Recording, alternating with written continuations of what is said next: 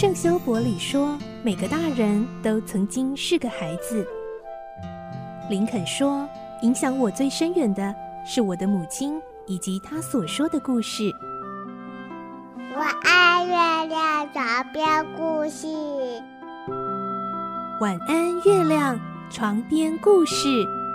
小青姐姐邀请每一位大孩子、小孩子一起听故事，不管多忙，也要和你一起听故事。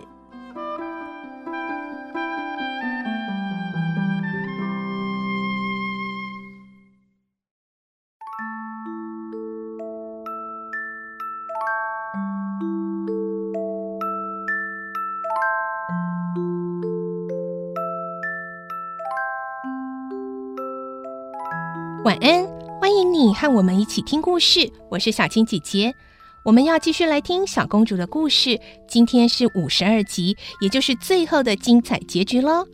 我们会听到，如今又能回到以前幸福快乐的生活。莎拉把过去几年所遭遇的一切，当作是一篇篇的故事，说给大家庭的孩子们听。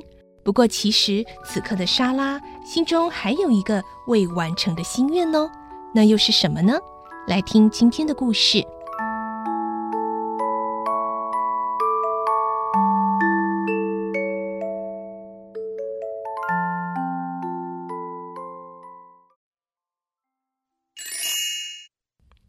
公主》五十二集，《永远的小公主》。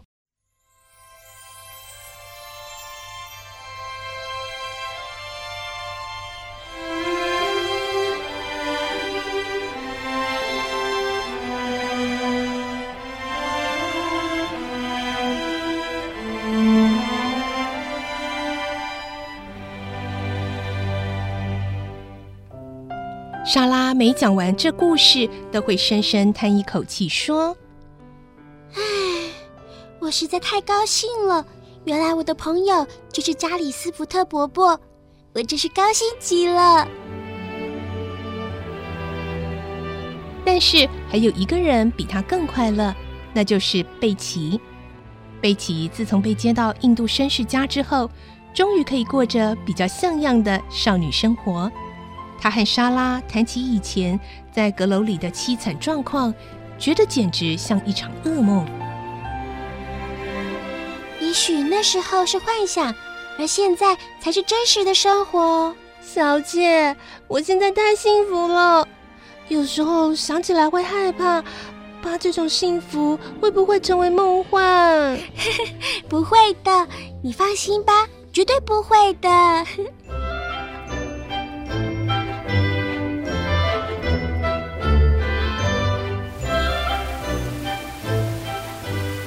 一个下着大雨的晚上，莎拉坐在壁炉前，望着熊熊的炉火，久久都没动静。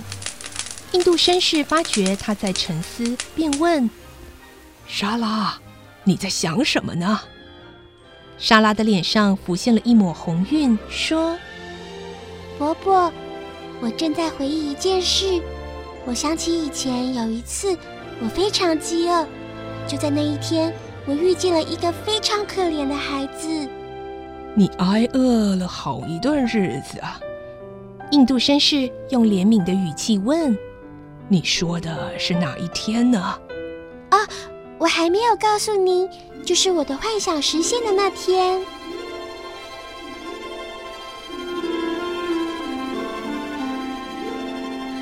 莎拉开始述说他在面包店前面的水沟里捡到一毛钱的事，又说他在面包店门口看见一个比自己更可怜、更饥饿的孩子，他就用捡到的一毛钱买了六个面包，把其中的五个送给那孩子吃。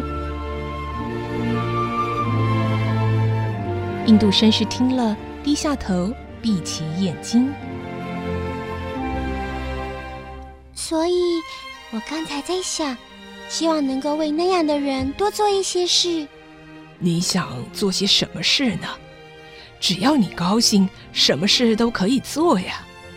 莎拉停顿了一下，说：“嗯，伯伯，您不是说我有很多钱吗？所以我想到那个面包店太太那里，告诉她，以后如果碰到饥饿可怜的孩子在门口张望，或坐在门前，请他把他们叫进店里，尽量提供他们面包，然后将账单送到我这儿来，我照数付钱。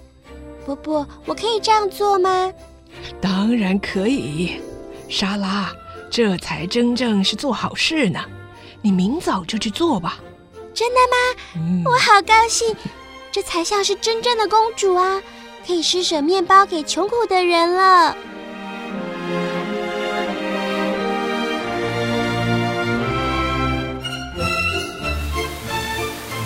次日早晨，雨下个不停。莎拉带着贝奇坐了一辆美丽的马车到街上那家面包店。两个人下马车的时候，那位胖太太也像上次那样，正端着一大盘刚出炉的甜面包放进橱窗里。莎拉走进店门时，胖太太回过头来看到莎拉，她不太确定地凝视着莎拉，一会儿才笑起来。哦哦哈哈啊！你是不是上次那个？是的，太太，上次真谢谢您了。莎拉微笑着回答：“果然哦，你就是上次那位小姐，模样变了，现在可真高贵啊！”胖太太看着莎拉，就像是自己变高贵了那样高兴。是的，感谢上帝保佑，我现在过得很好。今天我特地来向您请求一件事。诶，我能帮得上忙吗？什么事呢？莎拉把自己的计划告诉了他。胖太太听了，很感动的说：“哎呦，我是多么荣幸呐！我当然乐意接受你的吩咐啊！不瞒你说哦，从那天起，我就学习你的榜样，只要看见可怜的人，便免费送面包给他们吃。然而，我一个人的力量……”究竟有限，呃，不能做到让所有可怜人都能有面包吃啊！现在有你的支持，我太高兴了。那么，太太，一切都拜托你了。莎拉要告辞回家时，胖太太又叫住她说：“小姐，请你等一等，这有一个人要向你道谢。”胖太太匆匆的进去，带出一个少女来。啊，是你！莎拉一看，竟然是那天遇见的孩子。不过现在她已经穿上整齐的衣服了。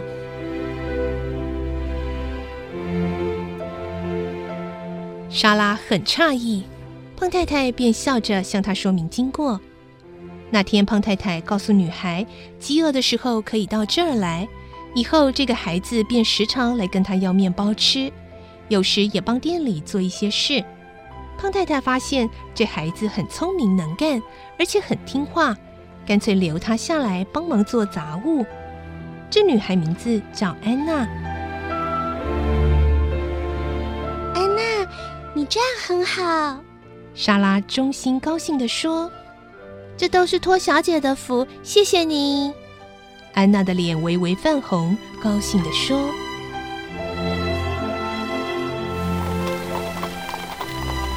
不久，载着莎拉和贝奇的马车冒雨离开了面包店。胖太太和安娜两个人站在门口，目送着马车驶进雨中的街道。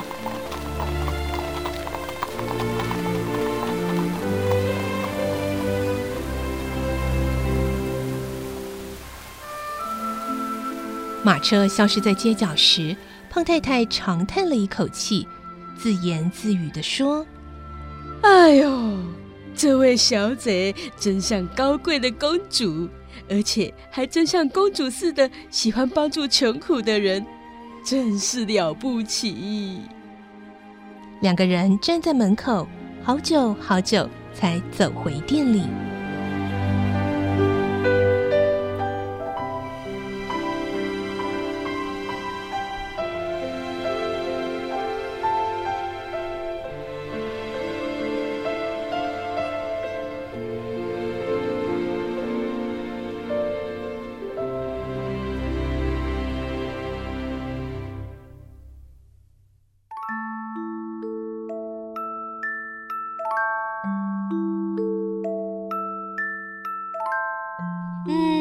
没想到在故事最后呢，虽然已经恢复公主般生活的莎拉，心中最牵挂的，竟然是她在最凄惨的时候曾帮助过的乞丐女孩呢。